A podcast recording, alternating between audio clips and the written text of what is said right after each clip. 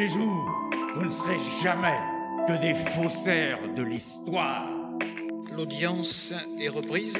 Monsieur le Président, je vous rends compte que l'accusé refuse de comparaître. Je suis David Sabatier, avocat et associé du cabinet 1862 Avocats. Et avec mon associé maître Zoé Villain, nous sommes très fiers de débuter cette première saison du podcast La Barre. Ces discussions ont été enregistrées entre confrères et entre consoeurs, dans un climat de confiance, pour vous permettre de découvrir l'envers du décor de cette profession hors du commun. Aujourd'hui, je vous propose de déjeuner avec Pascal Prince. Pascal est associé du cabinet d'Angean. Elle a exercé pendant une vingtaine d'années au sein du cabinetage. Pascal est fiscaliste, elle est mère de deux filles de 14 et 16 ans. Elle est touchante, elle est sincère et elle nous en apprend beaucoup sur la profession de l'avocat.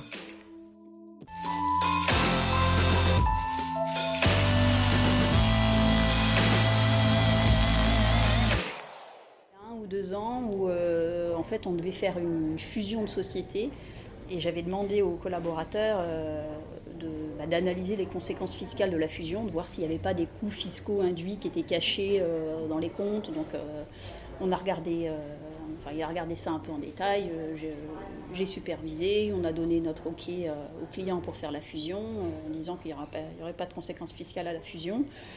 Il a fait l'opération et puis euh, quelques mois plus tard, quand il a fallu euh, faire les liasses fiscales et puis tirer les conséquences de la fusion, euh, est apparue subitement une réintégration de provisions taxables. La boulette La boulette voilà, et donc euh, ben, une réintégration de provisions, par principe, c'est purement comptable, hein, il n'y a pas d'argent en face. Ouais. Donc euh, quand il faut payer, alors je ne sais plus combien, c'est peut-être peut un million d'euros, quoi, divisé par 3, 300 000 euros d'impôts à payer. D'accord. Voilà, donc euh, sans cash dans la société. D'abord, j'ai validé à 100% le point technique, que maintenant l'expérience me fait dire qu'en général, en général je fais du bon travail. Je sais que quand je creuse un point, en général, j'ai bien travaillé, donc euh, j'essaye de pas me... J'ai revérifié, effectivement, il y avait bien une boulette. Bon. Bah, donc là, j'ai pris mon courage à deux mains et puis euh, j'ai commencé par envoyer un mail au client en lui disant euh, il apparaît que au final, euh, il y aurait 300 000 euros à payer pour. Tu lui as écrit par mail dans un premier temps, oui. C'est un client étranger, donc en fait, voilà, dit, il faudrait qu'on se parle. Je crois que j'ai dû faire ça, j'ai dû lui envoyer un mail. Vis-à-vis de ta RCP, c'est quand même une reconnaissance de responsabilité. Bah S'il oui, mettait mais- en jeu ta responsabilité, t'as reconnu par écrit que Bah oui, bah peut-être que c'était une deuxième erreur. c'était à mon avis la deuxième boulette. Parce que, enfin, je sais pas, après c'est une question de franchise avec le client, etc. Mais si tu sais qu'il va mettre en jeu ta responsabilité, si tu le reconnais dans un mail, c'est pas MMA qui va être content. voilà, bon bah peut-être. Voilà, donc deuxième erreur. Enfin, je sais pas. Donc bon, euh, j'ai fini par l'avoir au téléphone. Euh, il m'a dit, bah, de toute façon, c'est hors de question que je paye cet impôt, j'ai pas le cash. Ok, très bien. Donc, euh, ben, Mais finalement, pas plus énervé que ça. Le seul truc qu'il dit, c'est oui, tu l'as non, perdu, ce client euh, Non, non, non, non. Même Bon, pas. C'était un client que j'avais depuis plusieurs années, avec qui j'avais une très bonne relation de, de confiance. Donc, Ouais. Il était très contrarié. Il m'a dit clairement, euh, voilà, qu'il ne payerait pas. euh, donc en gros, débrouillez-vous. Donc comment je me suis débrouillée? Bah, J'ai creusé tout l'historique du dossier pour essayer de trouver si, en prenant tout l'historique des dossiers, je pourrais pas essayer d'argumenter que cette fameuse provision n'avait pas été taxée à l'époque. enfin, et puis euh, en creusant, on a trouvé, il y a une petite brèche qui s'est ouverte. On a, réussi à trouver euh, un argument qu'on pourrait éventuellement faire valoir. Pas super euh, nickel, mais bon, on avait quand même quelque chose. Avant même d'informer mon client, j'ai été voir notre dirigeant en lui, en lui disant bah, j'ai un souci sur un dossier. et sa première réponse a été T'inquiète pas, Pascal, on est assuré. Je m'en suis voulu de ne pas avoir mieux revu mon collaborateur. En fait, il était trop jeune. La conclusion, c'est que, en réalité, la confiance n'exclut pas le contrôle, comme on dit.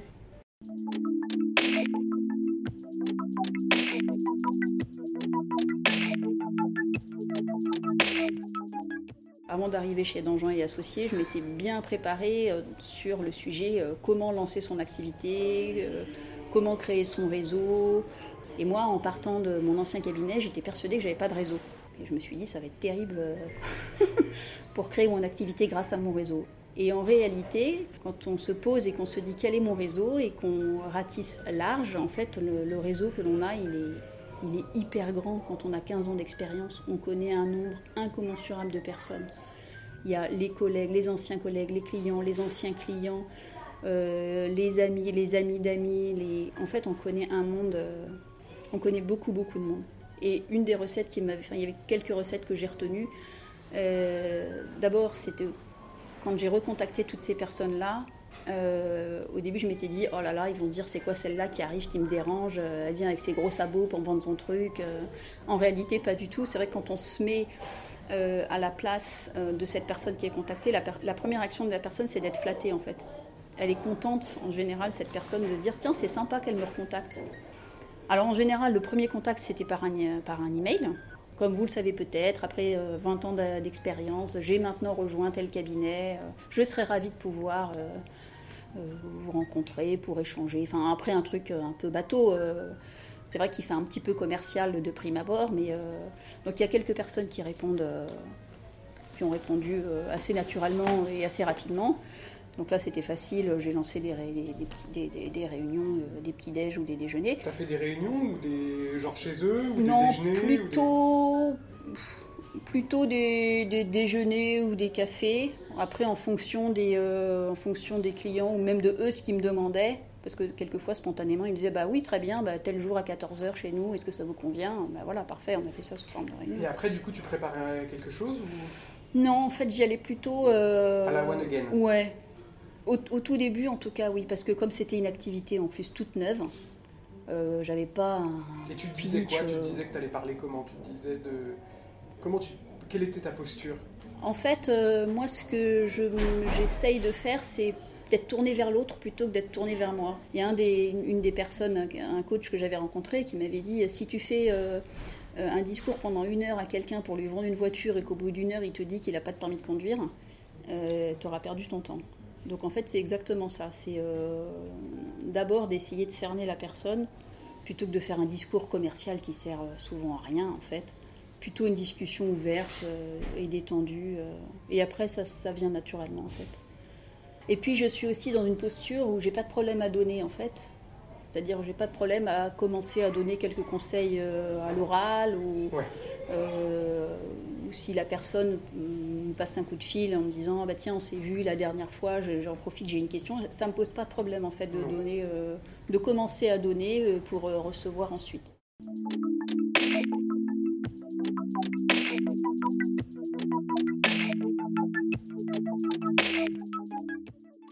Une fois, j'ai entendu un collaborateur qui posait euh, un de mes, euh, un de mes collègues J'ai envie de devenir associé, comment, comment je peux devenir associé dans, le cabinet?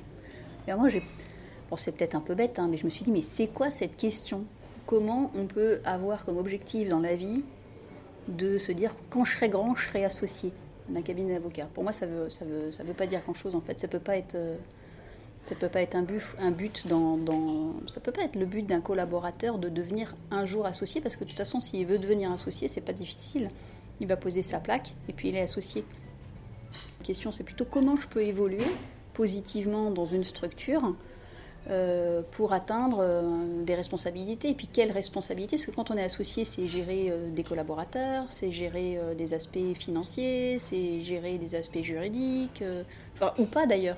Parce que justement, dans une grande structure, on est associé de soi-même. hein, dans une très très grande structure, euh, je ne suis pas sûre qu'on prend- qu'on prenne énormément de décisions et qu'elles soient au cœur de la stratégie. euh, On subit un peu les décisions du ouais, management voilà. de la structure. quoi. ouais, donc. euh, T'as pas euh, d'autonomie. Donc pour quelqu'un qui est un peu entrepreneurial, c'est pas nécessairement d'ailleurs un bon choix d'essayer d'être associé dans un très grand cabinet. Bah, on va avoir, euh, je pense qu'il y a une autonomie vis-à-vis des clients. Donc voilà, ça c'est certainement, c'est très agréable d'avoir cette autonomie-là, mais, euh, mais au final, ce qui est sympa dans l'association, c'est de d'avoir une vision commune vers un projet commun et puis de, de prendre des décisions un peu euh, stratégiques euh, et de sentir qu'on exerce une influence positive sur quelque chose.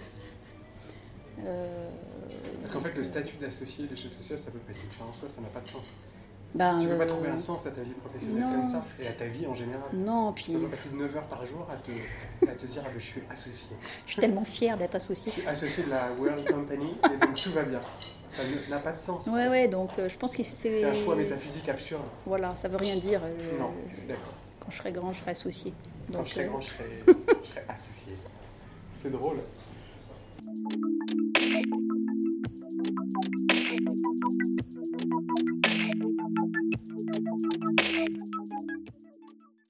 Je me rappelle d'une fois où j'ai eu une difficulté avec un client. Et d'ailleurs, je crois que mon associé n'arrivait pas à s'en sortir. On avait fait une, mission pour un groupe qui concernait, je ne sais plus, 30 euh, sociétés ou 40 sociétés, enfin quelque chose qui se dupliquait. Euh, et il fallait émettre notre facture. Et le client insistait avec euh, un petit peu trop de lourdeur sur le fait qu'il fallait qu'on fasse une facture par société. Et il ne voulait pas en démordre. Le problème, c'est que pour créer une facture par société, il fallait euh, faire autant de conflict check, hein, autant de création de numéros de compte, autant de. Enfin, surtout dans les grosses structures, l'administratif, c'est tellement lourd que nous, on refusait en fait. Surtout, c'était pas le dossier du siècle. C'était quand même un client assez euh, important, mais il commençait à employer un ton assez, euh, assez, assez agressif et désagréable. Et donc mon associé m'avait dit j'en peux plus. Euh. Et donc j'ai pris le truc et je lui ai dit euh, bon bah écoute je l'appelle. Allez, je l'appelle. et en fait euh, je l'ai appelé. Bon je pense que c'était un gars qui avait une assez haute opinion de lui-même. Bah, je crois que j'ai, je crois que j'ai essayé. Bernard Bouchard, un ego qui passe pas l'Arc de Triomphe et qui dit Pascal, il faut que tu m'émettes 453 factures avec 453 conflits checks parce que moi j'ai 453 entités dans mon groupe. Donc je sais que ça fait une facturation de 18,43 euros par société, mais j'aimerais que tu fasses ces factures. Mais je crois qu'en fait, je pense que j'ai clairement euh, dit les choses que je on ferait pas en fait. Hein. Je crois qu'au final, je lui ai dit non. Je lui ai dit on fera pas parce que euh, on n'a pas de temps à consacrer à autant de procédures administratives. Il faut, nous, il faut qu'on passe du temps pour s'occuper de nos clients, euh, réfléchir à leurs problématiques, leur fournir des conseils, mais donc on fera pas. Euh, de manière. Euh, pas agressive. Non, non, non. De toute façon, c'est ceux qui s'énervent qui ont tort. Ça, c'est une bonne règle. je crois que j'étais assez fière, en fait, d'avoir réussi à tenir, à tenir tête euh, à quelqu'un qui était, qui était lui-même pas très agréable, assez énervé. Au final, on se rend compte que les clients, quand ils s'énervent, et que nous, on leur, on leur parle calmement, enfin, ils s'énervent pour des raisons, par exemple là, hein, administratives des, bêtises. Voilà, des bêtises. Euh, voilà. Ça m'est arrivé aussi assez récemment euh, de dire à un client qu'il fallait qu'on travaille euh, dans la bonne humeur et en bonne intelligence, dans une relation de, confiance et à demi-mot, arrêter de nous prendre de haut, parce que c'est insupportable. Et même aussi pour préserver nos équipes. On dit, nous, il faut qu'on si ça continue à se passer comme ça, nos équipes, on ne va pas les garder. Donc euh, c'est vous qui allez en pâtir au final, parce qu'il va falloir renouveler les équipes. Quand tu fais euh, ça à un client, il peut aussi te dire, bon, bah, dans ces conditions, je, je vais en face. Oui, mais euh, non. Non. Non, non, parce qu'en fait, quand on se permet de faire ce genre de réflexion, c'est qu'on sait qu'à côté, enfin, on fait du bon travail, hmm. on fait de notre mieux, ça se passe bien. c'est juste que bah, quelquefois on n'est pas toujours très bien traité, traité, quand on est prestataire. Ça arrive qu'on nous impose des délais euh, qui ne sont pas raisonnables ou qu'on nous envoie les documents de manière euh, trop euh, éparse et pas, et pas organisée. Du coup, on perd un temps fou. Hmm. qu'on nous envoie une première version, puis une deuxième version. Si on travaille en bonne intelligence, c'est toujours mieux pour tout le monde.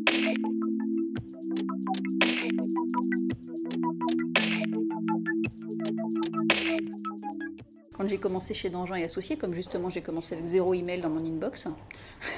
Seul au monde. je me suis dit, euh, il ne faut pas que je reste isolée. Eh ben, j'ai regardé un petit peu euh, pour intégrer euh, des associations de professionnels, d'avocats. et j'avais notamment contacté une de mes anciennes confrères hein, qui était partie plusieurs années avant moi. On a déjeuné, ça s'est très bien passé. Et je lui ai expliqué, je lui ai dit voilà, une de mes craintes, c'est de ne pas pouvoir solliciter les fameux comités techniques, groupes techniques de knowledge qu'il y a dans les grosses structures. Euh, le jour où j'ai besoin de brainstormer, d'échanger, et, euh, elle m'a introduite auprès d'un groupe d'avocats fiscalistes qui se réunit régulièrement. Et, j'y vais régulièrement et c'est super sympa. C'est beaucoup d'anciens avocats de EY, e Price, voilà, donc qui ont pas mal, qui ont un peu de bouteille et qui sont ravis de se retrouver pour échanger, brainstormer. Donc on se retrouve et puis on fait part de nos, vachement intéressant. Quelques points techniques, on échange. Donc c'est très intéressant, ça se fait en, euh, avec beaucoup de bienveillance, il n'y a pas de, pas de jugement, c'est enfin, super, euh, c'est super sympa. Et donc ça aide bien quand aussi de sortir, euh, sortir de son cabinet, voir d'autres personnes et puis voir aussi qu'on n'est pas les seuls à se poser des questions. Tout le monde n'a pas la science infuse, et heureusement. On rencontre quelqu'un qui nous introduit auprès de quelqu'un, qui euh, et puis vous-même vous allez après, moi vous allez réintroduire. D'ailleurs moi j'ai introduit après deux autres personnes dans ce cercle-là. Donc ça c'est l'effet, euh, c'est ouais c'est l'effet boule de neige. Hésiter à rencontrer des gens en fait. Pas nécessairement que pour son développement euh, professionnel, Non, enfin, non, développement de son c'est- cabinet, mais aussi pour sa solidité personnelle, l'échange. Oui, et puis socialement, c'est c'est vrai qu'on peut vite être isolé, surtout quand on est avocat installé à, à titre individuel, on, on peut vite se sentir un peu isolé. Ouais. Il faut faire très attention à ça. Et, euh, et en, en réalité, il y a pas mal d'opportunités. Tout le monde est dans, en fait, tout le monde a envie de, de se retrouver, de partager des, des expériences. De... Et d'ailleurs, euh, même être à l'initiative de ce genre de groupe, c'est super intéressant. À la limite, il n'y a pas de groupe qui existe. Qu'est-ce qui empêche euh, d'aller toquer à la porte euh, de son confrère pour lui dire bah, Tiens, j'ai vu que tu es spécialisé sur tel sujet, moi aussi, on pourrait se retrouver de temps en temps pour, euh, pour échanger. Je pense que c'est c'est dépasser un peu l'idée de se dire euh, euh, si, si je vais discuter avec mon confrère, euh, en fait, il va me piquer des clients, ou il va me piquer mon expertise, ou il va me voler de l'info. En fait, c'est absurde parce Bien que sûr. d'abord, l'information elle est accessible partout maintenant, et on s'enrichit en, en discutant et en, et en étant. On a beaucoup plus à gagner qu'à perdre. Bien sûr. Puis le marché est extensible, le marché de, il y a de plus en- il il y a 65 000 avocats, je crois, en France. Il y en a beaucoup plus qu'il y a 20 ans. Ouais. Et pourtant, tout le monde a du boulot. Donc, euh, c'est en fait le a- marché extensible. Il y a de plus en plus de boulot. Et il y aurait encore 120 000 avocats, je pense qu'il y aurait du boulot pour tout le monde aussi. Alors, il y en a qui rencontrent beaucoup de difficultés dans leur exercice. Mais bon, euh, c'est des choix de marché aussi. Il y en a qui sont plus difficiles que d'autres. quoi. Mais c'est en, sortant, c'est voilà. en sortant qu'on rencontre du monde, qu'on crée des opportunités. euh, c'est pas en restant isolé, en fait. C'est très propre au droit des affaires aussi. Là, on est dans le secteur droit des affaires. Il Ouais. faut penser aussi que pour un pénaliste, euh, et encore, et encore, parce qu'un pénaliste qui rencontre des avocats en droit des affaires, il va choper des très gros clients qui ont des problèmes de droit pénal. Bah Euh, oui. Bah, par exemple, le droit pénal, Droit euh, pénal fiscal, aujourd'hui, fiscal. la fraude fiscale, mais on- maintenant, euh, on fait la moindre infraction, euh, on est euh, accusé de fraude fiscale ou blanchiment de fraude fiscale. Un pénaliste aujourd'hui, s'il doit essayer Il de se réorienter, il a un boulevard.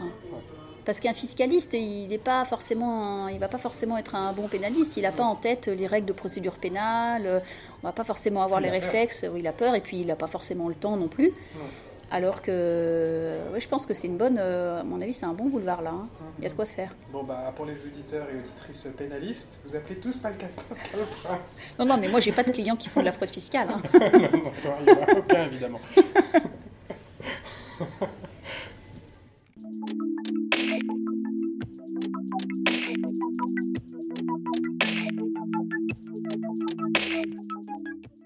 conseil qu'on peut donner euh, à des collaborateurs qui ont envie d'évoluer aussi ou à des avocats, enfin, Qui s'ennuient dans leur qui, boulot, qui- qui peuvent s'ennuyer dans leur boulot, c'est euh, qui perdent du sens dans leur activité.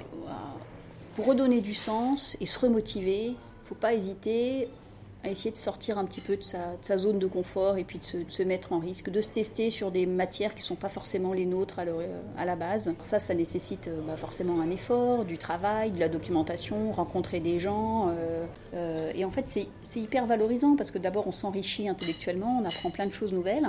Et puis, euh, bah, c'est comme ça qu'on, petit à petit, on est capable de traiter des nouveaux dossiers euh, de- avec des niveaux euh, de complexité euh, grandissants. Au début, c'est pas très complexe, puis petit à petit, on gagne en expérience. Et, et ça, ça permet voilà, de, de- de redonner un petit, un petit élan positif à, à une carrière professionnelle quand, quand ça ronronne un peu. Ouais, je suis d'accord avec toi. Moi, parfois, c'est vrai qu'il y a eu des moments où j'étais très, très dans des, des activités immobilières corporate ou de contentieux immobiliers, beaux commerciaux, etc.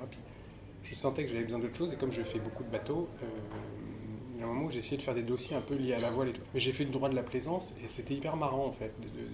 D'abord de rencontrer des marins, d'être, euh, tu vois, je pense qu'il ne faut pas hésiter à... Je connais un gars qui a eu ça aussi, qui est devenu médiateur, qui était avocat, qui est devenu médiateur, et puis lui il faisait de l'aviation privée, des, des petits avions, et puis maintenant il fait que de la médiation pour des clubs euh, d'aviation. Ne faut pas hésiter à aller chercher des, secteurs d'activité différents, même s'ils sont un peu... faire varier un peu son activité et pas hésiter à aller faire des trucs même carrément différents. Moi je suis allé plaider au... Tu vois, d'aller plaider au pénal de temps en temps. Moi je, pense que quand, on est avocat, on doit plaider au pénal quelquefois. Je pense que l'expérience de correctionnel, ou c'est quelque chose qu'il faut faire.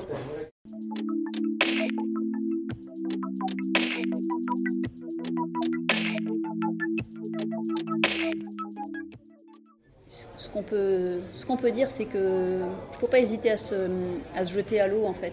Même quand on est resté pendant très longtemps euh, un peu cantonné dans son expertise ou euh, quand on est dans un, dans un même cabinet et qu'on on a un petit peu envie de voir autre chose et de prendre l'air, ben, faut pas hésiter, euh, allons-y. Quoi, hein. Les carrières professionnelles sont longues. Il faut se jeter à l'eau et puis surtout, faut pas hésiter à demander de l'aide pour avoir des conseils, sortir, s'aérer. Et rencontrer des gens. Et rencontrer des gens. Ouais, je suis d'accord avec toi. Tous les chemins mènent à Rome et on n'est pas obligé d'aller à Rome. En plus, il y a plein d'autres belles villes dans le monde, même si Rome c'est magnifique. Et, euh, et, moi, je me rappelle quand j'étais gosse, je devais avoir 5 euh, ans, ma mère avait décidé qu'il fallait que j'apprenne à nager. C'était en Normandie et il y avait une piscine qui faisait 7 mètres de long, hein, où l'eau était à 18 degrés probablement, on ressortait violet de cette eau. Et le maître nageur, euh, au bout de 15 jours ou 3 semaines de formation pendant l'été, il nous disait il y a le saut de la mort. Et le saut de la mort, on était au bout, on devait se jeter dans l'eau sans les nageottes, sans les bouées, et on devait faire toute la longueur. Et il ne nous suivait pas. Et en fait, on savait nager déjà depuis 10 jours ou 15 jours. Mais il y a un moment donné où il faut faire le saut de la mort. Mais on sait déjà nager en.